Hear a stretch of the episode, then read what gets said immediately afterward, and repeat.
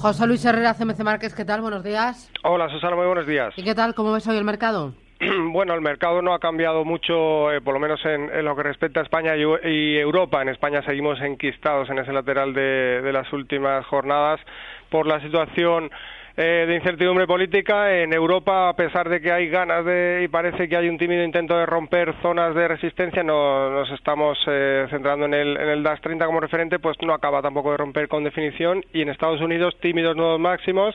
En el caso del, del Dow Jones, ya al nivel de los 23.000 puntos, que es más psicológico que, que zona de resistencia real, aunque el, el Nasdaq y el, bueno, el Russell 2000 terminaban algo más, más bajo. Recordemos que el Russell 2000, el de las eh, compañías de mediana capital, capitalización pues se veía más beneficiado a priori por el, por el plan de eh, reforma fiscal por parte de la administración estadounidense.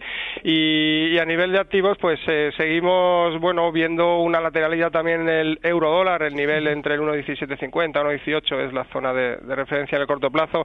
El petróleo sigue tímidamente al alza, hoy hay datos de inventarios, pues ahí tendríamos las claves de alguna manera de la jornada. Eh, en esta jornada estamos viendo que IAG está rebotando eh, más de un 2%. Eh, ¿Qué está detrás, eh, qué argumentos hay detrás de este rebote?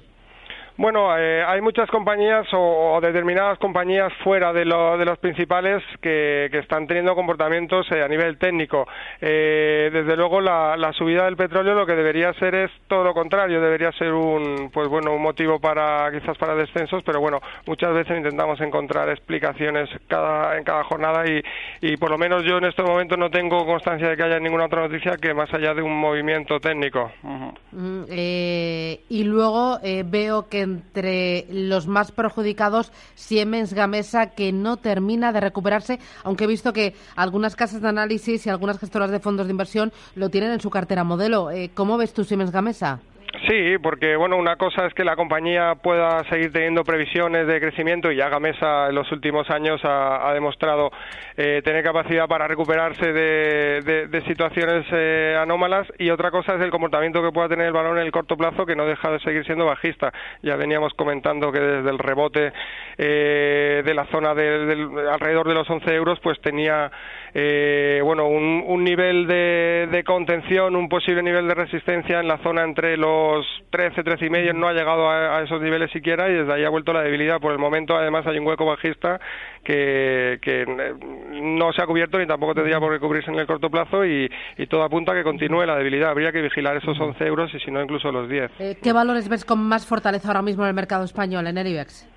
Bueno, eh, siguiendo la estela de, del fuerte, de la fuerte subida de, ayer y de antes de ayer, pues quizás se tendría que aprovechar el tempo en el caso de OHL, pero bueno, pues siempre hablando de, operaciones muy cortoplacistas o, o, bueno, buscar quizás algún rebote en valores como Almiral eh, dentro de la, de la debilidad. Eh, pero yo desde luego esperaría que definiera el, el IBEX 35 antes de tomar posiciones en los grandes, porque en caso de que la situación pues de incertidumbre continúe, podríamos volver a testear la zona de mínimos de hace un par de semanas. Mm, ¿Qué zona es esa? Pues los 9.850 puntos para el caso del IBEX, incluso algo por debajo, porque estaríamos hablando de, un base de canal descendente, 9.800, 9.850. Y en la zona superior, pues a pesar de que existe ese nivel de los 10.400 eh, como zona de resistencia, yo creo que la superación incluso de los 9.300, que sería superar esa base, o sea, esa parte superior, en este caso de ese canal descendente, pues podría dar pie a, iniciar un nuevo tramo alcista, 9.300 y 9.400, como, eh, perdón, 10.300, 10.000 400 como zona de, resistencia. Eh, hablabas de eh, OHL, esto es para, para corazones con capacidad de resistencia, alto voltaje.